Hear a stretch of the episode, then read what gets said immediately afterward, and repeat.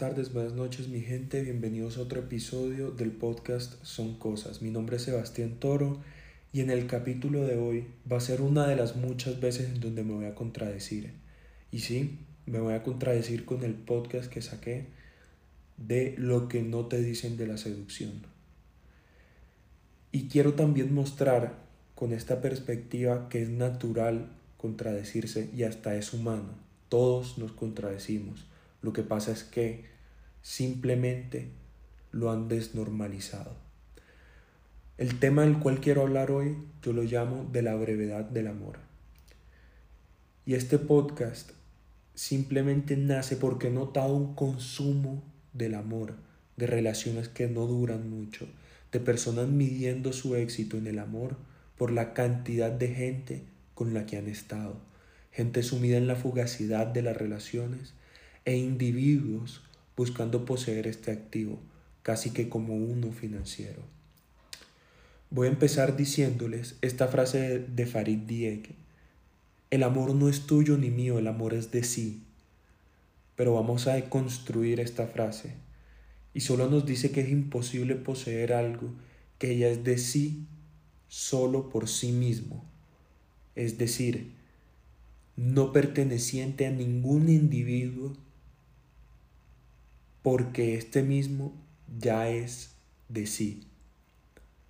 Es el amor tal vez en un sentimiento que escapa a la razón, dada la relación que dice Fromm, el psicoanalista, porque nosotros los humanos sentimos una separatividad ante la vida. Y una metáfora que me encanta es la del amor y la muerte. Cada aparición de cualquiera de los dos es única pero definitiva, inapelable e irrepetible. Ambas aparecen una sola vez en la vida o renacen. El amor y la muerte no tienen historia propia, son acontecimientos del tiempo humano. Cada una de estas experiencias son no conectadas a otros acontecimientos pasados y por último ambos nos tomarán desprevenidos. En el amor, al menos hay dos seres y cada uno de ellos es una incógnita en el otro. Y es eso, eso es lo que parece, que es un capricho del destino mismo. Este hecho hace que el amor sea breve en nuestros tiempos y estamos tan impregnados de unas ansias de deseo y de consumo que parece que se tratara de una inversión en la bolsa de valores. Invierto en ti con la posibilidad de que en algún momento ya no funcione y pueda sacar mis acciones, minimizando esta inversión inicial. En este caso mi inversión inicial son mis sentimientos. Por esto quiero mencionar a Bauman. Bauman en su libro Amor líquido hace la diferencia entre amor y deseo. El deseo, según Bauman, es el anhelo de consumo, de absorber, devorar, ingerir y por último aniquilar, como si se tratara de un impulso de destrucción. Y pónganse a pensar, mi gente, asimismo pasa cuando estamos comprando en internet o en un centro comercial. Nos antojamos de cosas por el simple deseo de poseerlas. Y una vez las cosas que pediste llegan, o una vez haces la compra, ese instinto per se desaparece con el popular hype Siempre que vas a comprar algo que deseas mucho, vas a tener un hype, pero inmediatamente después va a desaparecer. Por otra parte, el amor es eso que se quiere a través de la preservación. Es un impulso de expansión a vivir en el otro, a compartir la eternidad. Hay una frase que es de Borges, que me gusta mucho, que dice, la intensidad es otra forma de eternidad. No me quiero referir simplemente a que el amor siempre deba ser eterno. No, la intensidad es otra forma de eternidad. Si el deseo ansía consumir, el amor ansía poseer. En cuanto al deseo, se aniquila con la obtención del objeto, el amor se satisface con la durabilidad. Y bueno, mi gente, no hace falta sino extrapolar nuestros hábitos de consumo a lo que vemos en el amor de hoy en día. Personas actuando en el nombre del amor pero guiados por el deseo, midiendo su valía en este en función del número de hombres y mujeres con las que han estado.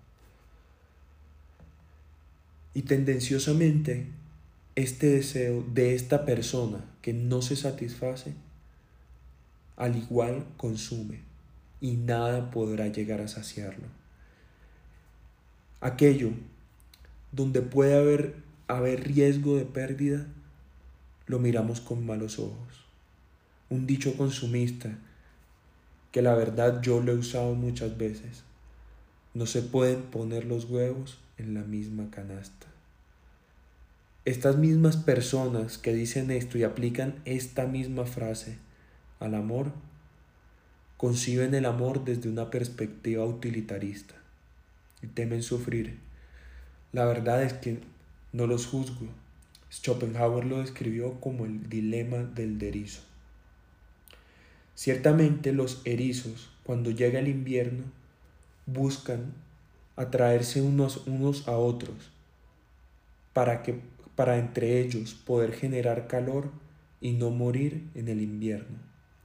Sin embargo, como los erizos poseen púas, cuando se calientan tienden a lastimarse unos a otros. Y es por esto que otra vez se separan para poder sanar sus heridas y otra vez unirse. Y me atrevo a decir que el acto de amar es un acto de sufrir y no un sufrimiento vano. Pero para combatir esto, me encanta una frase del filósofo Spinoza que dice que el sentimiento que se convierte en sufrimiento deja de serlo en cuanto nos formamos una idea clara y precisa de él. En pocas palabras, Spinoza nos dice que en cuanto demos significado a ese sufrimiento que significa amar, el sufrimiento mismo sigue siendo inevitable, pero se transformará en otra cosa. Y también, mi gente, solo hace falta ver el consumo de la música en estos tiempos para soportar esto que digo. La industria fast food, el reggaetón, la electrónica, bombardean semanalmente canciones en donde las personas se sienten rápidamente identificadas y obtienen millones de views y de likes. Sin embargo, como si fuera patraña del mismo deseo que escribe Bauman, estas canciones se aniquilan a las dos semanas para darle paso a nuevas canciones que consumir. En cambio, aquellas canciones, no todas, pero en su mayoría creo, que esas canciones que trascienden tienden a hablar de temas oscuros, de nostalgias, de tristezas y de sufrimientos. Y como humanos, esas canciones que trascienden es porque somos capaces de amarlas a través de su letra, a través de su letra de sufrimiento. Y aunque esa canción sea alegre, cuando en el futuro se escuche, solo va a desembocar nostalgia. Y como nos dice Spinoza, si le damos significado a ese sufrimiento, entonces este mismo se transformará en otra cosa. Otro ejemplo que también me parece muy consumista son aquellas aplicaciones donde se les da swipe right y swipe left a las personas, haciendo que las mismas personas se identifiquen a sí mismas como una tienda, como un instante, lleno de maniquíes. Las fotos simplemente son maniquíes de ellas mismas.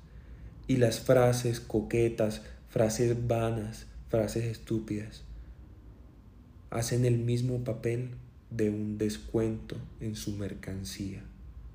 Y a su vez esta misma gente que se ve a sí misma como un estante está dispuesta a comprar con swipes conversaciones no humanas con otros estantes, con otras personas que se ven a sí mismas de la misma forma en que se ven ellas. Comercializando el amor como si fuera un activo más, pero peor aún, objetivizándolo, creyendo que si el amor fuera un stock más, y creyendo que si una persona, si una determinada persona no presenta ciertas características, entonces no puede ser digna de sí. Para cerrar mi gente, les quiero decir que es momento de dejar de concebir el amor desde un punto de vista tan bajo, guiado por métricas que nos imponen hoy en día como likes, follows, retweets, visitas al perfil. Es momento de llegar y de madurar ese amor, de madurar la forma como concebimos las relaciones, para no llegar al futuro con vergüenza. Y bueno, mi gente, se acabó el podcast. Si te gustó este podcast, por favor compártelo y también sígueme en redes sociales si te interesa todo este tipo de contenido no banal y profundo. Aparezco en Instagram como toro-s26 y nos vemos en otra ocasión.